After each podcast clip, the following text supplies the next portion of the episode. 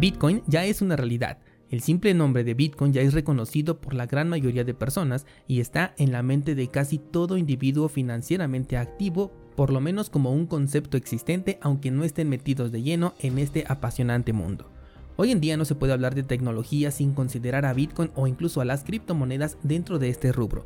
porque ya marcó un antes y un después en los modelos económicos que se desarrollan hoy en día y por supuesto será la base para el sistema económico que tendremos en el futuro, pues no había cambio alguno desde prácticamente la invención del sistema financiero. Por eso, hoy, para saber perfectamente en dónde es que estamos parados con respecto a Bitcoin y al criptomundo, vamos a realizar un análisis de en qué punto nos encontramos y desde dónde partimos en este 2022 en el sector cripto. Estás escuchando Bitcoin en español, comenzamos.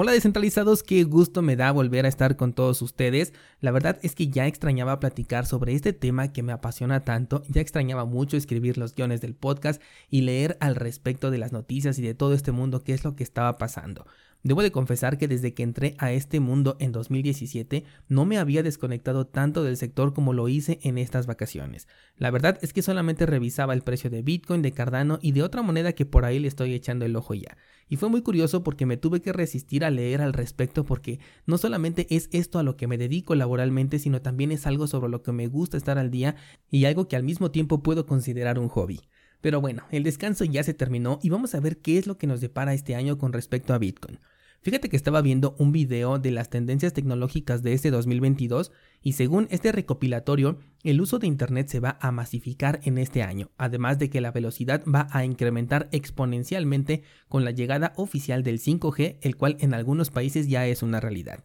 Esto significa que una economía digital tendrá mayor terreno de aplicación y mucho más sentido del que nunca ha tenido. Por supuesto, las criptomonedas son la economía digital nativa e incluso en este mismo video se hablaba de que Bitcoin llegaría a los 100 mil dólares como un objetivo bastante sencillo de alcanzar.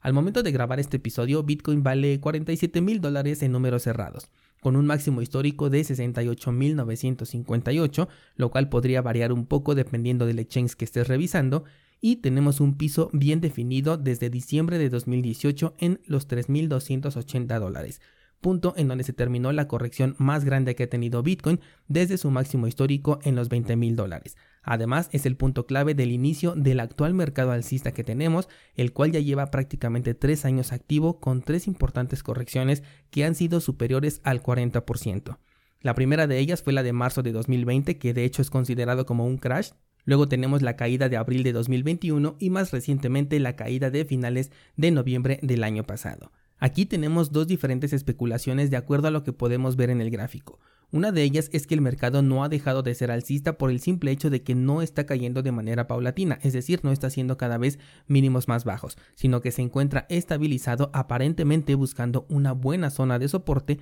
para realizar su siguiente movimiento, el cual no sabemos qué sorpresas nos puede dar porque si se va para abajo, entonces ya esta estabilidad de la que estamos hablando sería un canal de distribución y ya no de acumulación. Siendo este el caso, ya estaríamos hablando del posible inicio de una tendencia bajista ahora sí, algo que ya nos está adelantando la estrategia que normalmente utilizo y que les he compartido durante todo el año pasado sobre la media móvil de 200 periodos en un marco temporal de una semana, la cual nos indicó desde hace ya varias semanas que estamos en un mercado bajista, esto fue desde la última semana de noviembre. Por eso comenté que tenemos dos especulaciones contrarias. La primera nos indica que todavía es un mercado alcista, pero aquí este indicador nos está advirtiendo que puede comenzar un mercado bajista. Y es que no podemos decir que estamos todavía en bajista hasta que realmente ya lo estamos y es innegable. Así como también ocurre con el mercado alcista que no es una realidad hasta que ya es innegable. Y eso es lo complicado de un mercado, que solamente podemos especular y confirmamos cuando ya no es el mejor momento para tomar una decisión.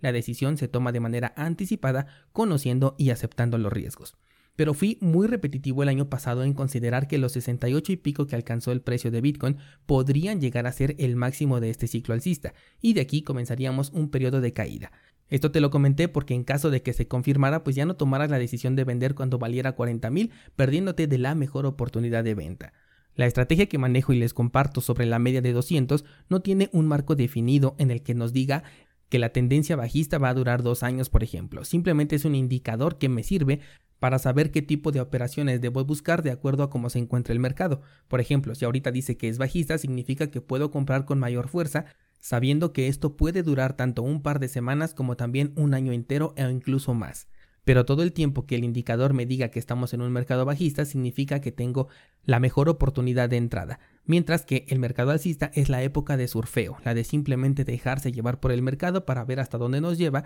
y siempre teniendo en mente que si yo quisiera vender, pues lo debo hacer cuando el indicador me muestre que estamos en un mercado alcista porque de esta manera sé que puedo aprovechar las mejores oportunidades. Por lo tanto, cuando hablo de alcista y bajista con respecto específicamente a esta estrategia, tómalo como algo que podría cambiar la próxima semana porque solamente es un indicador que nos avisa de posibles cambios. Ahora, con respecto a los fundamentales, creo que esto es algo que se va a repetir cada inicio de año y es que nunca han estado mejor que ahora, y esto se va a volver una constante al menos durante algún tiempo. Yo recuerdo en un episodio que les hice a finales de año, creo que fue del 2018, cuando el mercado era bajista y yo les comentaba que había sido uno de los mejores años para Bitcoin a pesar de la caída que tuvo en el precio desde los 20 mil hasta los 3 mil dólares. Y eso era por sus fundamentales, los cuales siguen en tendencia alcista. Hoy iniciamos el año, por ejemplo, con muchas instituciones ya aceptando Bitcoin, con negocios que también ya lo están aceptando, gigantes tecnológicos como Mercado Libre e incluso instituciones bancarias, porque por ejemplo ahorita estuve leyendo que BBV BBVA ya anunció la custodia de Bitcoin y de Ether como parte de sus servicios. Tesla, por supuesto, ya está súper metido en este sector a pesar de los cambios de idea que ha tenido este innombrable. Ya pudimos ver las primeras adopciones y ya también analizamos cómo eh, todas las decisiones que tomó Elon Musk al respecto de aceptar Bitcoin y después retirarlo fue simplemente por un beneficio personal.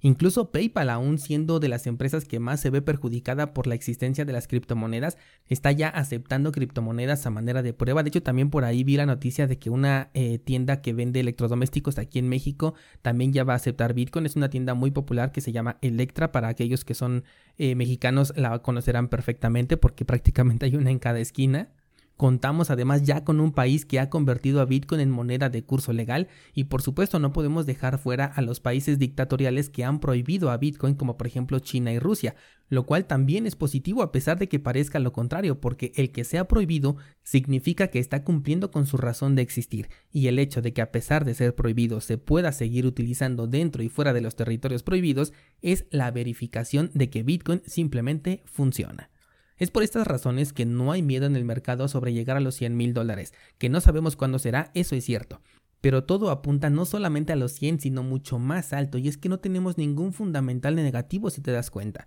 Si pudiéramos buscar o imaginarnos uno que sí le pudiera afectar al precio, yo creo que sería la prohibición de Bitcoin en Estados Unidos uno de los temas que seguramente vamos a tratar a lo largo de este año. Biden no parece ser muy fan de las criptomonedas o bien no puede ser fan por la posición que tiene en el poder. Por lo tanto, no podemos descartar del todo que una rabieta haga que prohíban las criptomonedas en territorio estadounidense, y esto sí podría provocar un desplome en el precio. Ojo aquí, porque no afectaría a la usabilidad de Bitcoin, tampoco a su seguridad, ni a su inmutabilidad, ni tampoco a la altísima eficiencia que ofrece como medio de intercambio de valor entre pares. Pero lo que sí afectaría es al precio, porque los mercados son emocionales. Aquí considero que el gobierno entraría en un proceso de decadencia de su poder con respecto a cripto, pues como bien sabemos, las criptomonedas, aunque estén prohibidas, pueden seguir siendo utilizadas por lo que caerían en este chiste que ya es la prohibición que hace China, que tiene que recordarnos cada seis meses porque simplemente le resulta imposible controlar su uso, a menos claro que quitaran el Internet, un escenario que al menos globalmente hablando va en contra de todas las especulaciones tecnológicas que se tienen hoy en día y de las que hablamos al inicio de este episodio.